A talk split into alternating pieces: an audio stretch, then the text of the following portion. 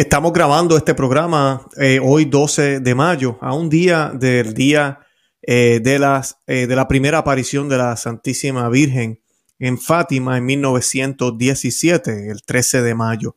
Y he decidido hablar de este tema en el día de hoy porque tengo dos temas que queremos tratar en el mismo. El primero es que aparentemente, según el presidente de la Pontificia Academia Mariana, según sus criterios, eh, la gran mayoría de las apariciones marianas, las más reconocidas, que son la Salet, Lourdes, eh, Fátima, eh, si habla, todo lo que hablan de castigo las hace falsas, las convierte en inválidas, las pone en algo que va en contra, según él, del Evangelio, que va en contra del mensaje de Dios. Dios no puede estar castigando, Dios no castiga. Y ese es mi segundo tema hoy. Vamos a estar hablando de esto, de si realmente las apariciones, eh, estas apariciones marianas, debido a este nuevo criterio de la Pontificia Academia Mariana, eh, pues ya no son ciertas. Eh, y si realmente Dios castiga. De eso vamos a estar hablando en el día de hoy.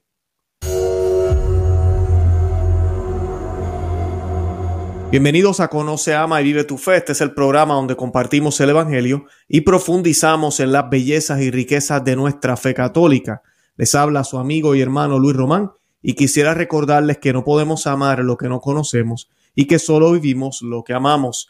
Y estas noticias de verdad que enojan a cualquiera, porque pues eh, las apariciones marianas que se han ido multiplicando en los últimos siglos y han ido triplicándose en las últimas décadas, y ya básicamente estamos por docenas casi todos los años, eh, es debido a lo que estamos viviendo. El cielo está enviando mensajes, está enviando mensajeros. Obviamente no vamos a creer a todo el que dice que vio la Virgen. Todos sabemos que hay un proceso que se tiene que seguir. Todos sabemos que la iglesia misma nos dice que tenemos que ser cautelosos y prudentes con estos mensajes y que la iglesia siempre lo que busca es los frutos. Si hubieron frutos, si hay realmente eh, evidencia de algo sobrenatural. Eh, ya eso es la investigación del obispo local y de la iglesia. Y pues ese proceso yo siempre lo he defendido aquí en el programa, en Conoce, y Vive tu Fe, cuando hablamos de apariciones marianas. Yo siempre les he dicho que yo solo hablo de las que están aprobadas. Y si hemos tocado alguna, como la de Garabandal, que no está aprobada, pero tampoco está condenada, lo tocamos porque se relaciona o con Fátima o con algo que tenga que ver con lo que está sucediendo, pero no están aprobadas. Siempre hacemos esa salvedad. Pero realmente las que son fuertes que yo realmente eh, prefiero, pues son las aprobadas. Y la número uno para mí es Fátima, que pueden ver la imagen en el fondo. Eh, siempre tenemos aquí la imagen de la Santísima Virgen en su advocación, ¿verdad? De Fátima, eh, en sus apariciones allá en Portugal. Es la patrona de nuestro canal de Conoce, Ama y Vive tu Fe. Este apostolado comenzó en mayo 13 del 2018. Eh, nuestro podcast comenzó en agosto eh, del 2018 y el canal ya en mayo también del 2019. Y pues siempre, la mayo 13 para mí es una fecha muy especial eh, porque pues siento esa afinidad con las apariciones de la Santísima Virgen en Fátima, pero también el Señor nos ha ido guiando a que manejemos nuestro canal y nuestro apostolado alrededor de su madre en esta vocación.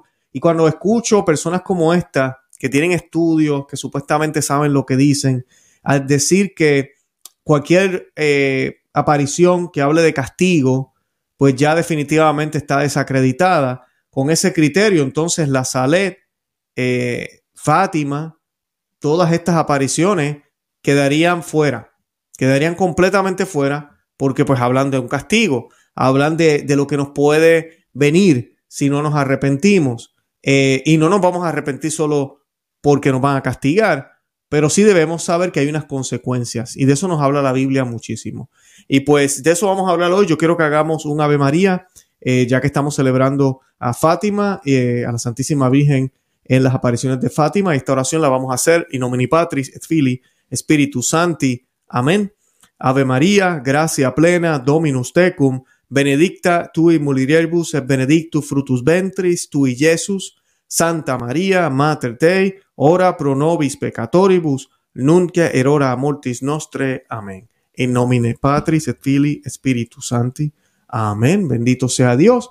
Y bueno, vamos a la noticia. Aquí pues eh, quiero mostrar la foto eh, del eh, señor que está hablando estos disparates. el nombre de él, bueno, él es el presidente de la Academia Pontificia, Pontificia Academia Mariana. Y pues lamentablemente está expresando unas cosas que no son correctas, que contradicen incluso lo que es la, la forma de Dios, lo que es Dios. Y hoy yo voy a estar hablando un poco de qué es realmente cuando hablamos de que Dios puede castigar? Eh, ¿En qué sentido se, dice? ¿Cómo se habla esto? Porque definitivamente este señor pues necesita leer el catecismo. Y pues el nombre de él es Fray, Estefano Sechin, no sé si se pronuncia así. Él es el presidente de la Pontificia Academia Mariana. Y según el criterio de él, Fátima, Akita, que se me había olvidado mencionar al principio del programa, y las sales serían falsas, según el criterio de este hombre, eh, porque él dice que las apariciones que hablan de castigos de Dios son absolutamente falsas, lo cual no tiene sentido. Frey Estefano dice, eh, dice él que él, ha concedido una entrevista al diario semanal Alfa y Omega, en la que otras, entre otras cosas, asegura que las apariciones que hablan de castigos de Dios son absolutamente falsas. Y la pregunta que les hago yo a la audiencia, ¿qué piensan de esto? Virgen de Fátima, Áquita, la Salet, eh, esto sería, no tiene lógica, sería entonces ninguna de estas aplicaría. Eh, incluso muchos de los que se dedicaban a, estudiar estas apariciones, hay un sacerdote que mencionó el señor, eh, ¿cómo se llama? El señor Xavier Airal, que lo hemos tenido aquí en el programa, y es el padre René Lauretín. Y el padre René Lauretín decía muchísimo especialmente sobre las apariciones de Lourdes, porque él las investigó mucho, y él decía que si estas hubiesen pasado hubiesen sucedido en el siglo XX, no hubieran sido aprobadas por la iglesia. Esto en el siglo XX.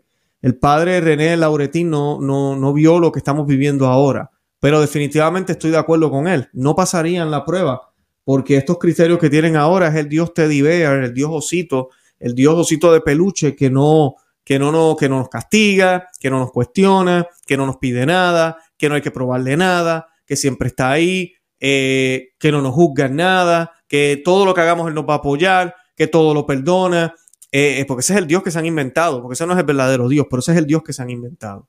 Y pues eh, que Chin comienza en esta entrevista, o el, fray este, el presidente de la Pontificia Academia Mariana, explicando que se, que se pasó de una situación en el siglo XIX en que la iglesia prácticamente negaba lo sobrenatural o contrario. Dice, dice él, y eso es falso, pero eso dice él. América Latina es un ejemplo rampante de proliferación de santeros, curanderos, gurus, gente que quiere sacar tajada de la credulidad del pueblo y de su dolor. Luego está el peligro de la infiltración de las mafias que saben que los santuarios son una fuente de dinero. Por eso son los propios obispos los que nos han pedido explícitamente una mariología sana y sólida. Y sí es cierto, esto existe. Por eso yo siempre con mucha cautela, especialmente las que están en progreso todavía. Tenemos que tener mucha cautela. El fraile franciscano advierte que la Pontificia Academia, Mariana es un organismo que depende directamente de la curia romana. Somos los únicos competentes en el tema de la figura de María en todo el mundo. Nuestros estudios están acreditados por la Santa Sede, es decir, nos reconoce como un, un experto en esta disciplina y por tanto con derechos a intervenir aunque reconoció que son los obispos los que hacen el juicio final y tienen la última palabra.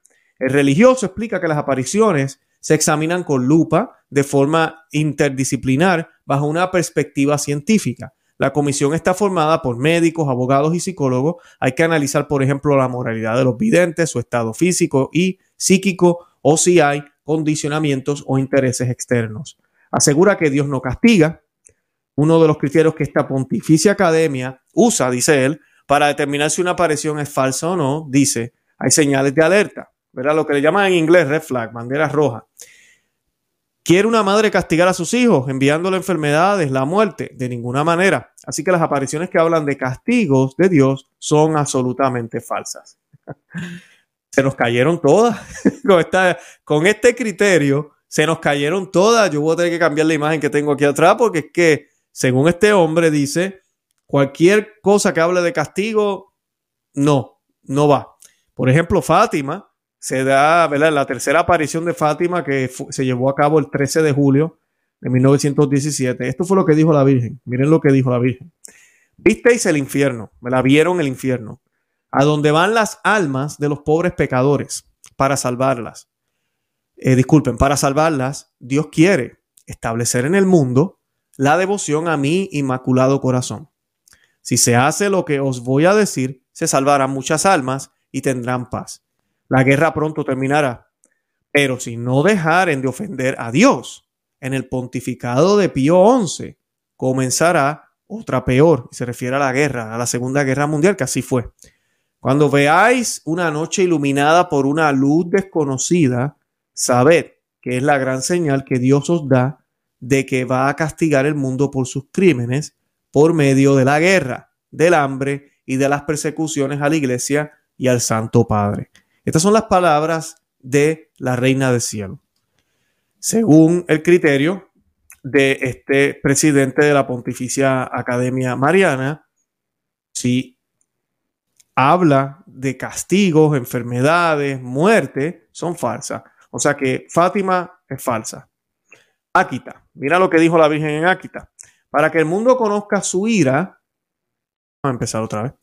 Para que el mundo conozca su ira, el Padre Celestial está preparando para infligir un gran castigo sobre toda la humanidad. Con mi hijo yo he intervenido tantas veces para apaciguar la cólera del Padre. Esas son las palabras de Áquita. Todas estas apariciones ya están aprobadas por la iglesia, pero con este nuevo criterio no fueran aprobadas, no califican. En, en la Salet, la Virgen le dijo a los jovencitos que la mano de su hijo era fuerte y pesada, que ya no podía sostenerla a menos que la gente hiciera penitencia y obedeciera a las leyes de Dios. Si no, tendrían mucho que sufrir. La gente no observa el día del Señor, decía la Virgen de la Salud, no lo observan ahorita mismo. El día del Señor, para los que no saben, es el domingo. Usted no debe trabajar, no debe estar haciendo nada. Los domingos simplemente ir a la misa y dedicar el día entero a Dios, a su familia, a, descansar. Para eso son los domingos. Eh, pero hoy en día todo abre, la gente hace compra en esos días, hacen negocios, hacen de todo. Continúa la Virgen en las apariciones de la Salet. Tan solo unas mujeres mayores van a misa en el verano, dice ella. Y en el invierno, cuando no tienen más que hacer, van a la iglesia para burlarse de la religión. El tiempo de cuaresma es ignorado, los hombres no pueden jurar sin tomar el nombre de Dios en vano, la desobediencia y el pasar por alto los mandamientos de Dios son las cosas que hacen que la mano de mi hijo sea más pesada. Esas son las palabras de la Santísima Virgen María en la Sale, aprobada por la Iglesia. Algunos fieles, ¿verdad? Podríamos preguntarnos si gracias a este nuevo criterio de este Señor se va a declarar como falsa todas estas apariciones, entre otras que la Iglesia ha aprobado formalmente. Imagínense. Entonces, eh, este Señor, el, el criterio que tiene lo tienen porque es esta creencia de que Dios no puede, puede castigar, no puede hacerlo. No puede hacerlo, es imposible, de dónde sacaron eso, él quiere que todos se salven y todo eso es cierto también, él quiere que todos se salven, pero en la Biblia, desde el primer libro hasta el último, vemos lo que es la justicia divina, lo que es el castigo y por qué eso tiene que existir, porque Dios es un Dios justo. Y así como le va a dar la gloria eterna a quienes han sido fieles y han hecho el bien, no solo para con Dios, sino también con el prójimo, así también le dará lo justo a quienes no lo hicieron. Se supone que así sea. Si no, entonces, ¿qué clase de Dios creemos? No sería un Dios justo, un Dios balanceado, un no, no balanceado, pero un Dios que realmente es un Dios bien, bueno, eh, perfecto. No, es que no tiene sentido. Inclusive con nuestra mente, que está nublada, que jamás ni nunca va a llegar al nivel que están los ángeles y nuestro, obviamente, Dios con todo y la nublación que tenemos en la cabeza, tiene sentido que Dios dé justicia a justos y a injustos. Tiene, tiene todo el sentido del mundo. ¿Qué clase de gerente sería un gerente que no, que no eh, pone esfuerzo en, en, en, no se trata, de castigar, porque en el caso del trabajo no es castigo, pero sí de dar las sanciones adecuadas a las personas que no siguen las reglas que hay que seguir. que no cooperan con el proceso, el debido proceso que hay en la empresa para que pueda ser una empresa y una operación, eh, ¿cómo se dice?, exitosa. Y que afectaría incluso ese comportamiento desordenado de algunos, afecta a los que incluso están haciendo las cosas bien. Entonces, por ende, la operación es una y lo que hace uno afecta al otro. Al igual que la creación, así somos todos. El pecado de uno, tu pecado hoy, esa pequeña mentira, ese bolígrafo que te llevaste de la oficina, todo eso hace eco en la humanidad entera. No tan solo en tu vida y se acabó, en la humanidad entera. Génesis 6 dice que Dios envió un gran diluvio. Génesis 6, Génesis capítulo 6. Y envió un gran diluvio, no para que estuvieran enchumbados y bien mojados y porque la tierra estaba sucia y había que echar un poco de agua porque había mucho polvo. No, hizo un gran diluvio o envió un gran diluvio para destruir la tierra debido a la maldad de la humanidad pero salvó a Noé y a su familia. La justicia está ahí, muy clara. La justicia está ahí muy clara. Le dio a todos los que se merecían. Los que estaban eh, llenos de maldad fueron destruidos. Los que eran fieles a Dios fueron salvados. En Génesis 18 dice que Dios destruyó Sodoma y Gomorra debido a la maldad de sus habitantes, excepto a Lot y a su familia. Lo mismo, exactamente lo mismo. Cada cual recibe lo justo. Porque nuestro Dios, bendito sea Dios, bendito sea su nombre, es justo. Qué belleza, ¿no? Porque esto son buenas noticias para el que está haciendo las cosas bien. Son buenas noticias porque sabemos que Dios da lo, justo a todos.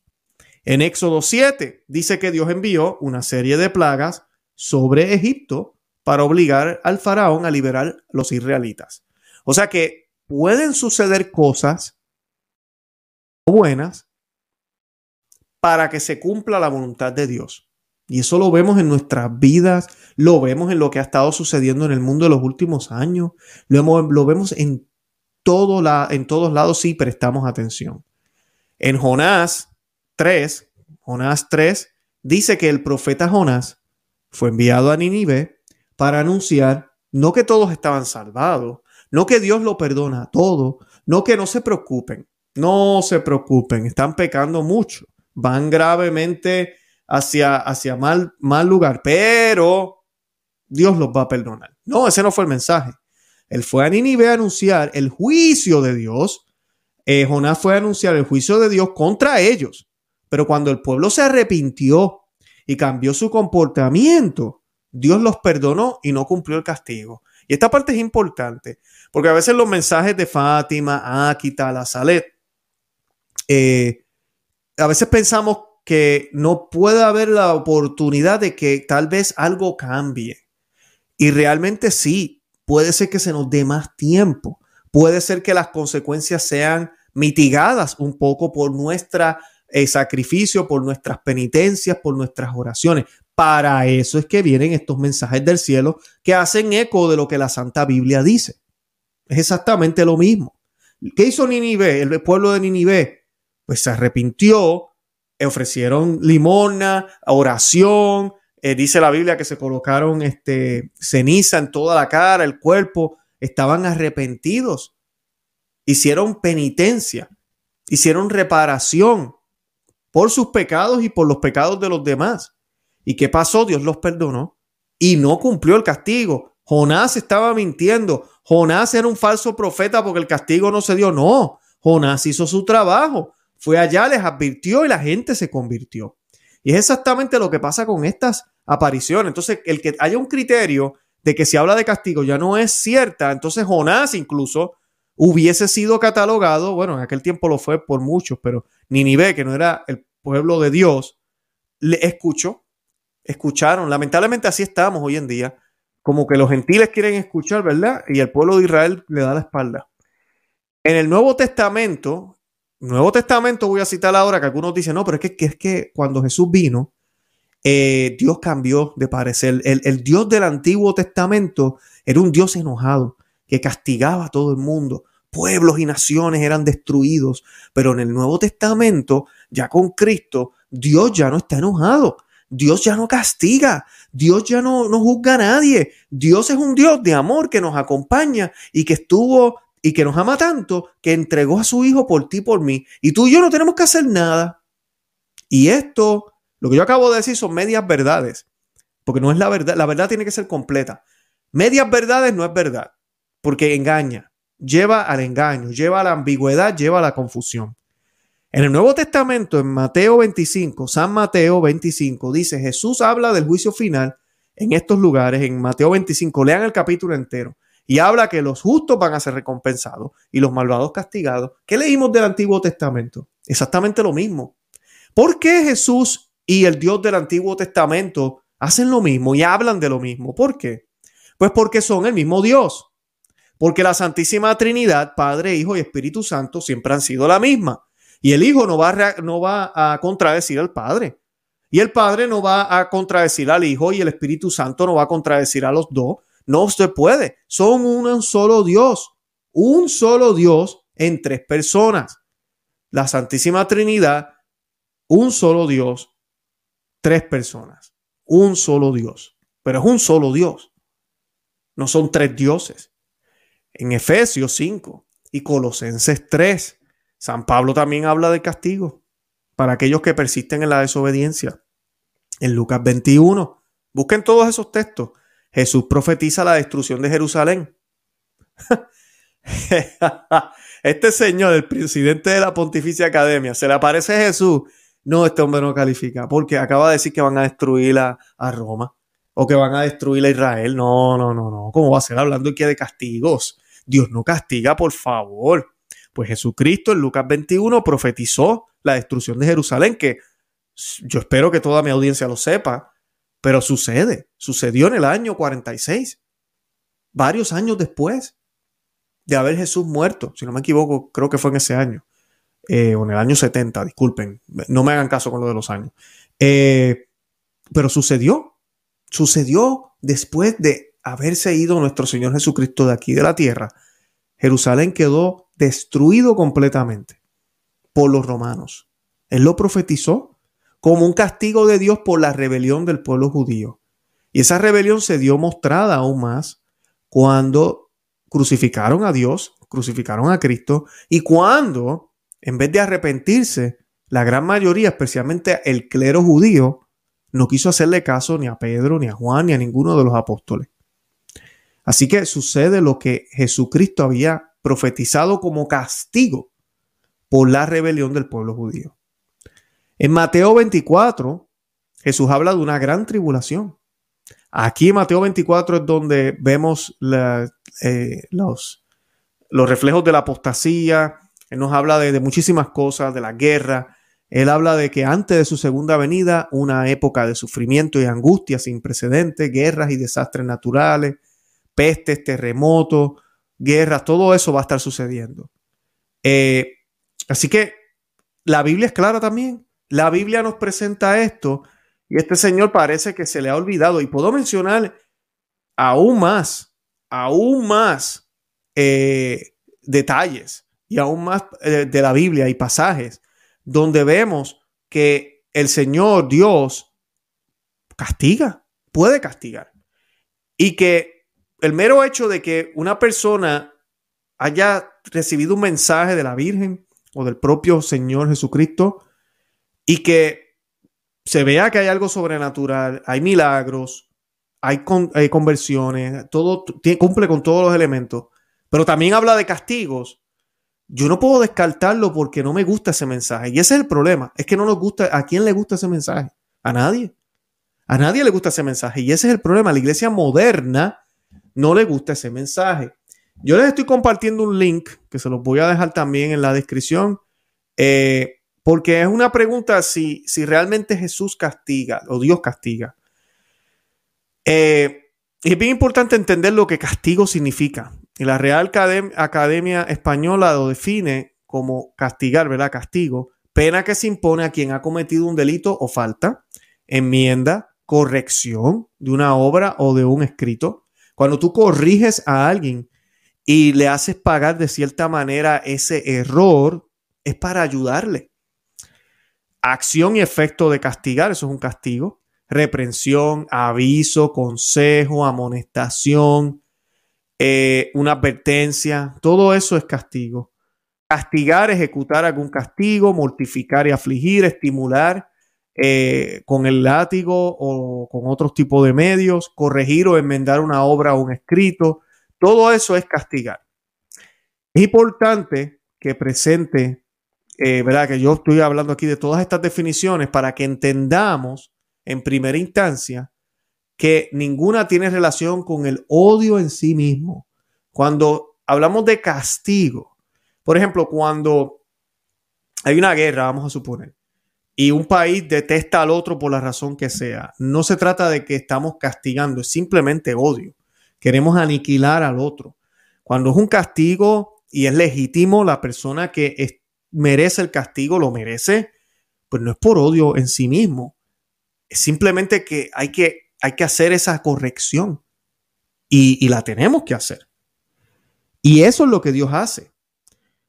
Esa definición que se relaciona intrínsecamente con la corrección, que yo la mencioné ya unos minutos, es propiamente el campo en que vamos a movernos para referirnos a Dios. Jesucristo a revelarnos a Dios nos presentó un atributo que perfeccionó nuestro entendimiento sobre quién es Dios y nos enseñó que Dios es Padre. Dios es Padre. De esta manera evitamos cierta argumentación que contrapone el castigo divino al amor de Dios, siendo que uno es consecuencia del otro. Por el mismo amor que Dios nos tiene es que vienen estos castigos. Ya el castigo eterno ya es otra cosa, pero los castigos que nos suceden en esta vida es por ese amor. Porque el Señor dice, dice lo siguiente, porque el Señor al que ama le castiga, y cualquiera que recibe por hijo suyo, le azota y le prueba con adversidades. Eh, y eso está en las Sagradas Escrituras en Hebreos 12. Hebreos capítulo 12. Eh, ahora, disculpen. Por otro lado, cabe aclarar que existen distintos tipos de castigo. Están los castigos, el castigo temporal que tiene un carácter estrictamente medicinal y busca en el fondo la conversión del pecador para que se salve. Y el otro es el eterno, que es lo que les estaba hablando ahora, que es parte de la justicia divina como retribución al rechazo del amor de Dios. El castigo temporal sobre esto es tan grande la libertad, dice, es tan grande la libertad de la divina beneficencia, que no solo que no solo podemos satisfacer a Dios Padre mediante la gracia de Jesucristo, con las penitencias que voluntariamente emprendemos para satisfacer por el pecado, o con las que nos impone a su arbitrio el sacerdote con proporción, al delito, sino también lo que es grandísima prueba de su amor, con los castigos temporales que Dios nos envía y padecemos con resignación. Y eso eh, está escrito, déjame buscar aquí la referencia, en el concilio dogmático de Trento que nos está hablando de castigo. importante. Ese es de castigo temporal. Ahora, ¿por qué Dios castiga? La pregunta se puede responder de dos modos. Para satisfacer la justicia quebrantada deliberadamente por el hombre, que injustamente se revela contra aquel que le ha dado la existencia, como también, como lo, como lo hemos dicho ya, para un fin medicinal. Buscando la conversión del pecador, es que no podemos perder de vista en ningún momento que Dios siempre habrá de actuar en función del bien del hombre. Por tanto, no es incompatible el castigo de Dios con aquello que nos enseña la Escritura sobre que Dios no quiere la muerte del pecador, sino que se arrepienta y viva. Es probable que muchos sean reacios a aceptar esta doctrina e incluso hay quienes se atreven a ver en ellos una injusticia. Sin embargo, es el mismo profeta Ezequiel el que responde a ellos diciendo, y vosotros decís, no es justo el proceder del Señor. Escuchad, casa de Israel, que no es justo mi proceder. No es más bien vuestro proceder el que no es justo. Esas son las palabras de Dios a través del, profeta Ezequiel sobre los que piensan que este tipo de, de acción no es justa, no puede ser. Y habiendo aceptado que Dios castiga de esas dos maneras, se entiende que inflige penas también en la vida temporal aquellos que podríamos tratar de inocentes. Como prueba de esto nos bastaría considerar el libro de Job. El libro de Job entero eh, que habla de un hombre que es fiel a Dios y que al final aquella lógica divina de Dios sigue siendo la misma. Dios castiga, siempre buscando el bien del hombre. Sobre esto, Santo Tomás de Aquino explica lo siguiente, ¿sí? Sobre el castigo por el bien del hombre. Dice Santo Tomás de Aquino, puede ser considerada la pena como medicina, que no solo es sanativa del pecado pasado, sino que tiene asimismo virtud para preservar del pecado futuro y para empujarnos a hacer algo bueno. Según esto, uno es castigado a veces sin culpa, aunque nunca sin causa. Como los bienes espirituales son los de mayor valor y los temporales los de menor, es por lo que a veces se le castiga a uno en estos últimos sin culpa.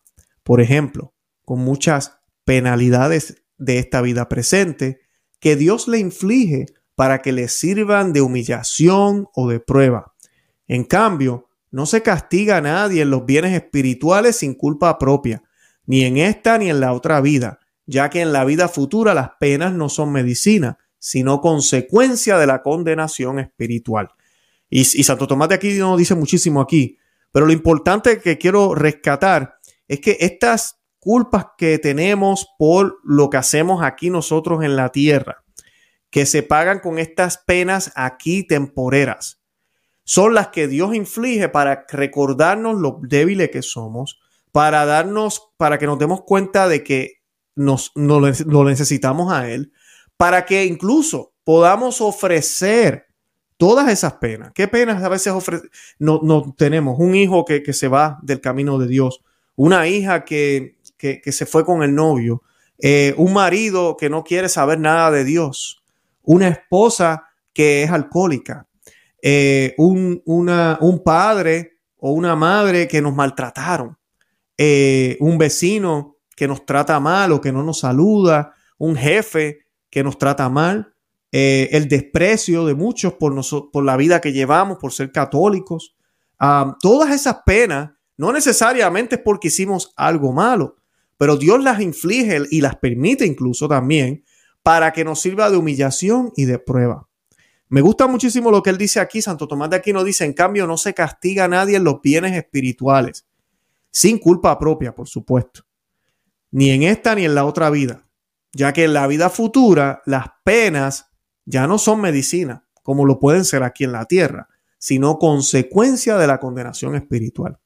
Así que en este contexto debe entenderse los sufrimientos que el hombre padece en esta tierra, pues aunque son consecuencia del pecado original, Dios en su infinita sabiduría se vale de las penas de este mundo para que el hombre se convierta, se santifique y posea la vida eterna.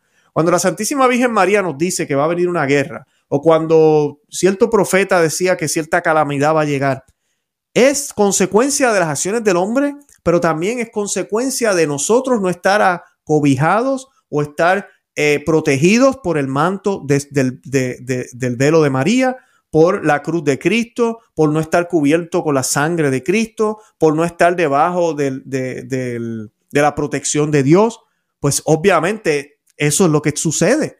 Estamos fuera del rebaño, estamos fuera de la casa y hay peligros. Y esos peligros pueden, llegar si seguimos afuera. Y si seguimos afuera, llegarán. No porque Dios es un Dios castigador que le sabe los pantalones, sino porque es hora de que cambiemos. Y eso es lo que dicen estas apariciones, la Salet, Fátima, Áquita, y que el presidente de la Pontificia Academia Mariana quiera quitar esa parte, incluso colocar eso como un, eh, como algo que tiene que, que, no puede estar en cualquier aparición, y si está, no la vamos a tomar en cuenta, contradice la mentalidad católica, la fe cristiana, lo dicho en las Sagradas Escrituras y lo que siempre hemos creído de Dios porque Dios es un Dios justo. ¿Qué clase de Dios sería un Dios que no le importa el mal que hacemos, que no pone consecuencias o que no van a haber consecuencias o las impide incluso las consecuencias que pudieran haber por, por, el, por el pecado que cometemos? Porque sí, Cristo murió en la cruz para pagar nuestras deudas, pero eso no es un pase abierto o es la luz verde para yo hacer lo que me da la gana con mi vida y al final del día o al final de mi vida yo simplemente miro para arriba y digo, bueno, pues ahí está la cruz, estoy bien ya. No, Jamás. Jamás se ha entendido la justificación de esa manera. Jamás. Yo tengo que participar con mi fe de la cruz. Yo tengo que unirme a ese sacrificio del Señor. Y Santiago, el mismo Jesucristo, dice que sigan mis mandamientos. Las obras de ustedes son la forma de mostrar la fe, son la forma de probar nuestra fe. Tenemos que creerlo también, no se trata de hacer cosas para afuera y nada más, pero tenemos que actuar, tenemos que vivir una vida coherente y por ende eso es lo que nos piden estas apariciones. Así que este señor está grave, tenemos que orar por él, otro religioso más. Eh, últimamente estos programas que he hecho yo es para, les pido oración por personas que son eh, religiosos y es lamentable que tengamos que hacerlo porque es que las cosas están graves. El fray Estefano eh, Quechín necesita muchas oraciones, el presidente de la Pontificia Academia Mariana. Y en estos días que estamos celebrando Fátima, es bien lamentable que se quiera pretender que nosotros, simplemente por haber sido creados, no merecemos nunca ser castigados. Nunca. No merecemos penas. Y si las hay, Dios no tiene que ver nada con eso. Eh, como si el mal que se hace, el mal que hacen los hombres, el mal que el demonio inspira, pasa por encima de Dios. Porque a veces decimos, no, es que me pasó esto, es malo. Esa no es la voluntad de Dios. Todo es la voluntad de Dios. Todo. Nada ni nadie puede estar por encima de Dios. No hay una sola cosa que se mueva en la tierra si Dios no lo permite, si Dios no lo quiere. Así que no, no podemos pensar que si es malo no viene de Dios. No necesariamente. Basta con leer las Sagradas Escrituras y verán. Así que no le hagamos caso a este hombre. Fátima sigue siendo una aparición aprobada. Akita sigue siendo una aprobación aprobada. Eh, la SALE sigue siendo una aprobación aprobada y vendrán otras con el tiempo que la iglesia aprobará. Y sí, van a hablar de castigos y van a hablar de guerras. ¿Saben por qué? Porque Cristo habló lo mismo. Y estas apariciones, como yo le he dicho ya muchísimas veces, nosotros estamos obligados a creer la revelación pública, que es que la palabra de Dios, los evangelios, la Biblia, la tradición, esa es la revelación pública. La revelación privada está para ayudarnos a aplicar lo que ya se dijo en la revelación pública, que es infalible y estamos obligados a creer, es para aplicar eso, es para aplicarlo, para mirarlo, para eh, eh, ver y es como para actualizarlo en nuestros tiempos, no para añadirle nada, no para darle un nuevo significado, sino para poderlo aplicar en nuestra historia de ahora.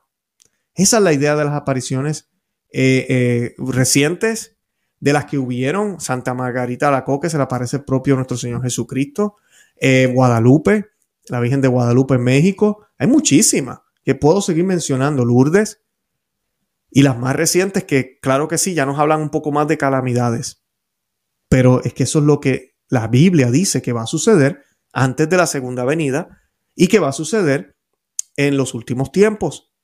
Así que, ¿qué más podemos esperar si es lo que dice la Biblia infaliblemente? ¿Qué otro mensaje quisiéramos escuchar del cielo? Es ese el mensaje. Bueno, yo los invito una vez más, como siempre los he estado invitando en estos días y quiero hacerles recordatorio hoy que voy a estar en México el año que viene. Vamos a estar por allá en febrero 2024, nueve días, eh, compartiendo eh, con el Padre Ginan y otros invitados. Vamos a tener misa tradicional en latín todos los días y vamos a estar visitando, hablando de las apariciones de la Santísima Virgen, vamos a estar visitando la Basílica de Nuestra Señora de Guadalupe allá en México. Eh, además de eso, son nueve días, así que no vamos a estar solo yendo a la Basílica, sino que también vamos a ir a diferentes lugares donde hubieron eh, mártires cristeros, donde hay reliquias, donde hay historia de estos grandes santos y de estos grandes mártires de esa eh, época y otros lugares más que hay en México que vale la pena visitar. Y pues esos nueve días va a ser una peregrinación en preparación para la Semana Santa de, esa, de ese año, del 2024.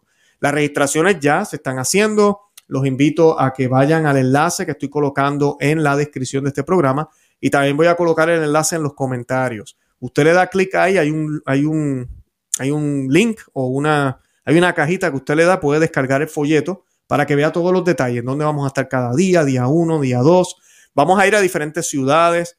Eh, ahí está todo, habla de costo. El costo incluye todos los hoteles porque vamos a viajar a diferentes ciudades.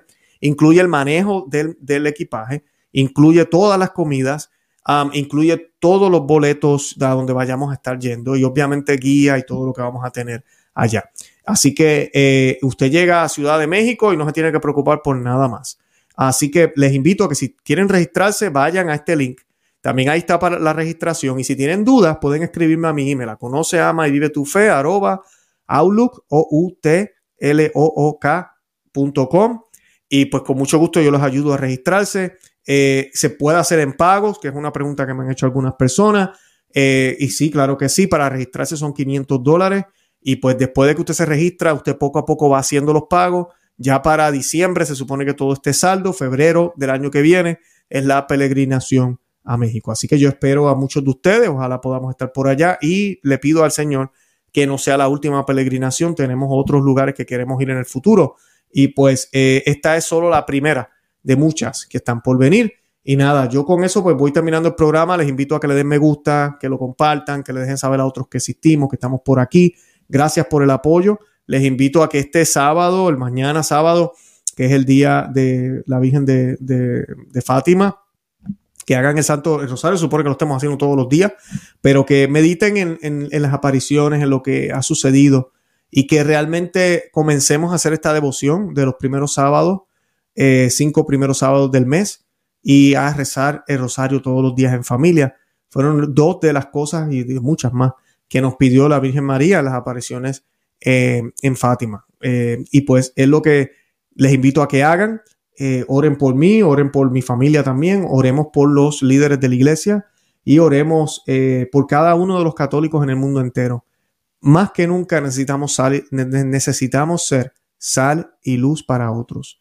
Y como siempre les he dicho, no hay mejor momento para ser católico que ahora. Bueno, yo con eso me despido. De verdad que los amo en el amor de Cristo y Santa María, ora pro nobis. Que Dios me los bendiga. Bye bye.